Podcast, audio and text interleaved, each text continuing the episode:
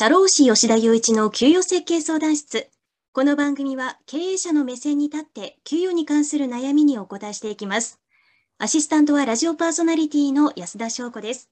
吉田さんよろしくお願いします。よろしくお願いします。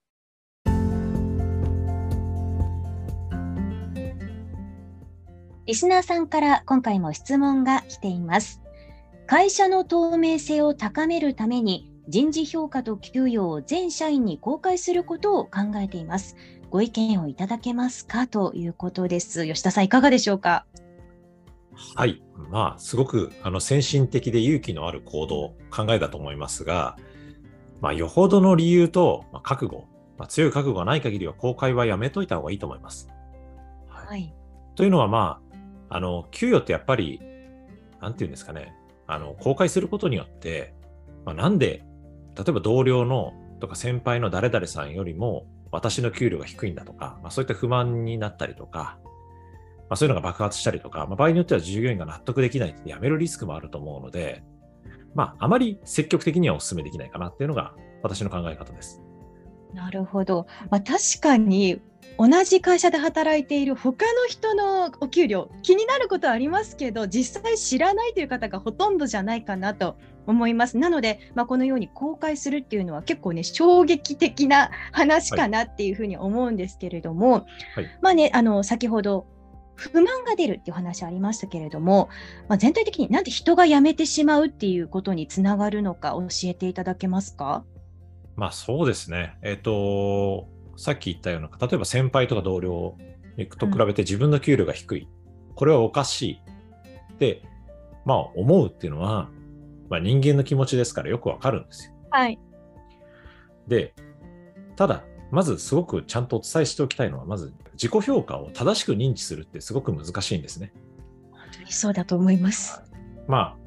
あ、あの、とある中小企業の経営者が言ってたことは、まあ、仕事のあまり出来の良くない人は、それを自分で認識してないから大変だ、管理が大変だっていうことをおっしゃってました。はい、まあ、それは本当にごもっともで、うん、まあ、なかなかこう、どうですかね、まあ、できる人ほど謙虚に自分の評価をしつつ、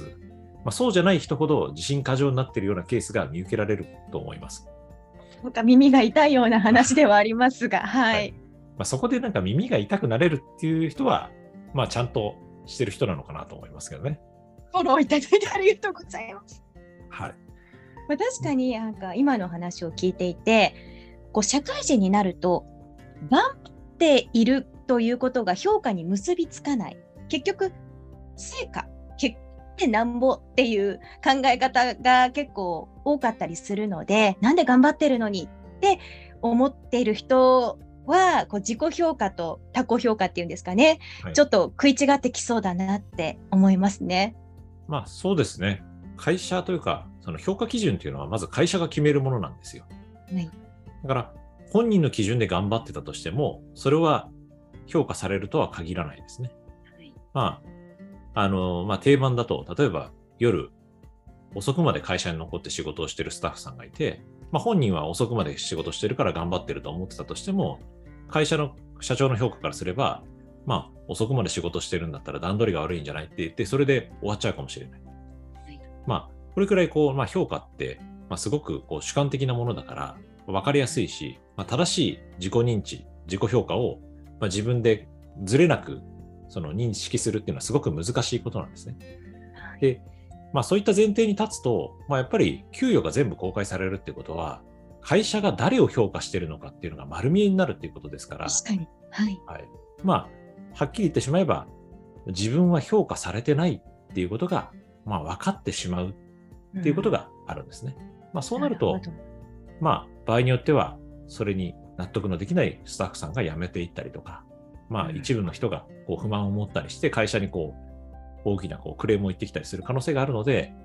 ちゃんと公開するんであれば、それをすべてこう反論できるような、まあ、きっちりとした評価制度とか、まあ、想定問答みたいな感じで、反論のロジックみたいなのを作った上で、説明のロジックっていうのを作った上で公開に踏み切った方がいいと思います。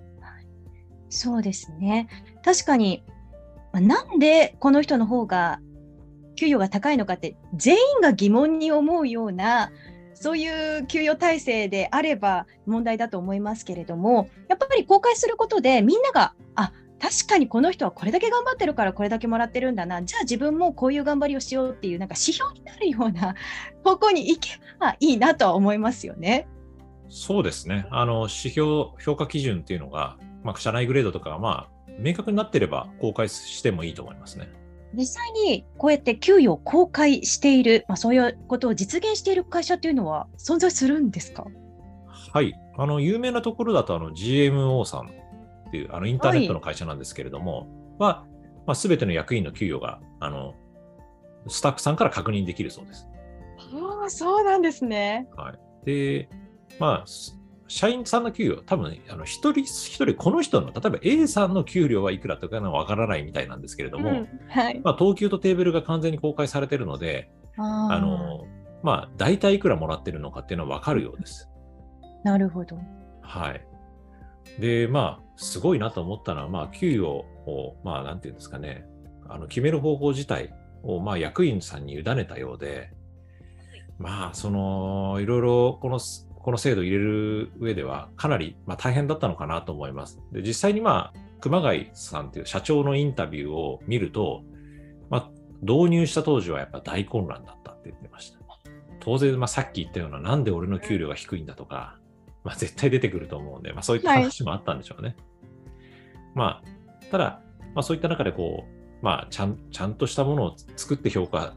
公開したと思うんですけれども、まあ、そうそういうのも乗り越えて、まあ、会社としてそういう文化を根付かせていった上で、公開するっていう評価制度っていうのを定着させていったと思うんですよ。ただ、まああれですね、これはなんかちゃんとしてる会社だから、まあちゃんと、まあおそらくこの会社儲かってるでしょうし、まあ評価制度に対しての投下できるお金のリソースとかも現実的にあったりとか、まあ評価のフィードバックにとか、まあ、その評価の基準、どういうふうに評価しているのかっていう面談に割く時間、うん、まあ、そういったものも十分に確保できる。まあ、つまりその評価の制度の設計もしっかりできるし、運用もできるっていうことだからこそこれが成り立ってると思うんですよ。はい、で、多くの会社は正直、その評価制度にまず投下するお金がそこまで避けないよねとか、はい、そこが避けたとしても、一番大変なのはもう運用なんですよ、評価制度って。うん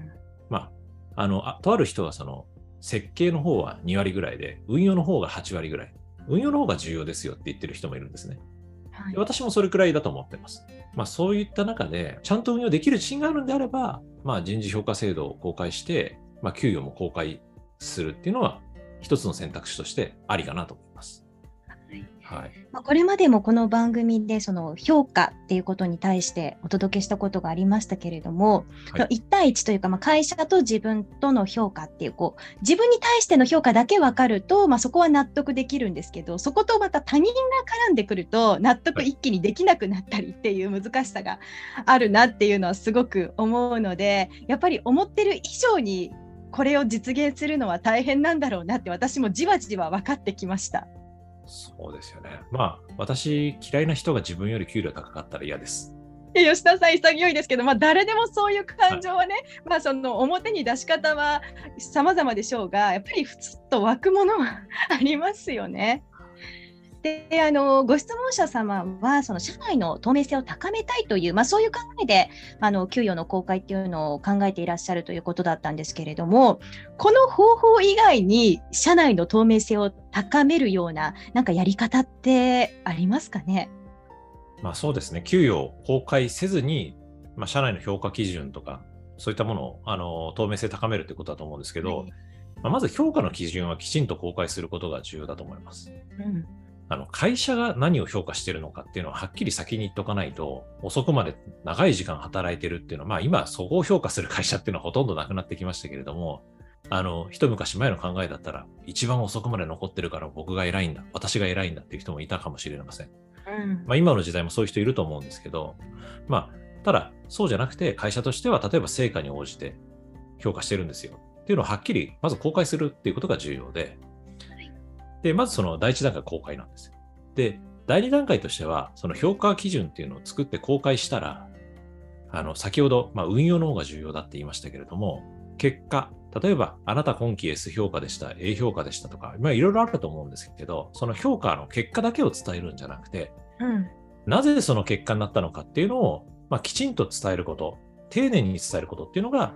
とても重要だと思います。そうですね。やっぱりそれがあってこそ改善とか成長につながりますから、まあ、のテストを受けて点数だけ見て良かった悪かったじゃなくてその問題を復習するっていうことと全く同じですよね。あそうですね。はい。まあ、あの、ちゃんと評価してもらわないと自分の立ち位置わからないので成長もできないと思いますから、まあ、ちゃんと評価透明性高めて、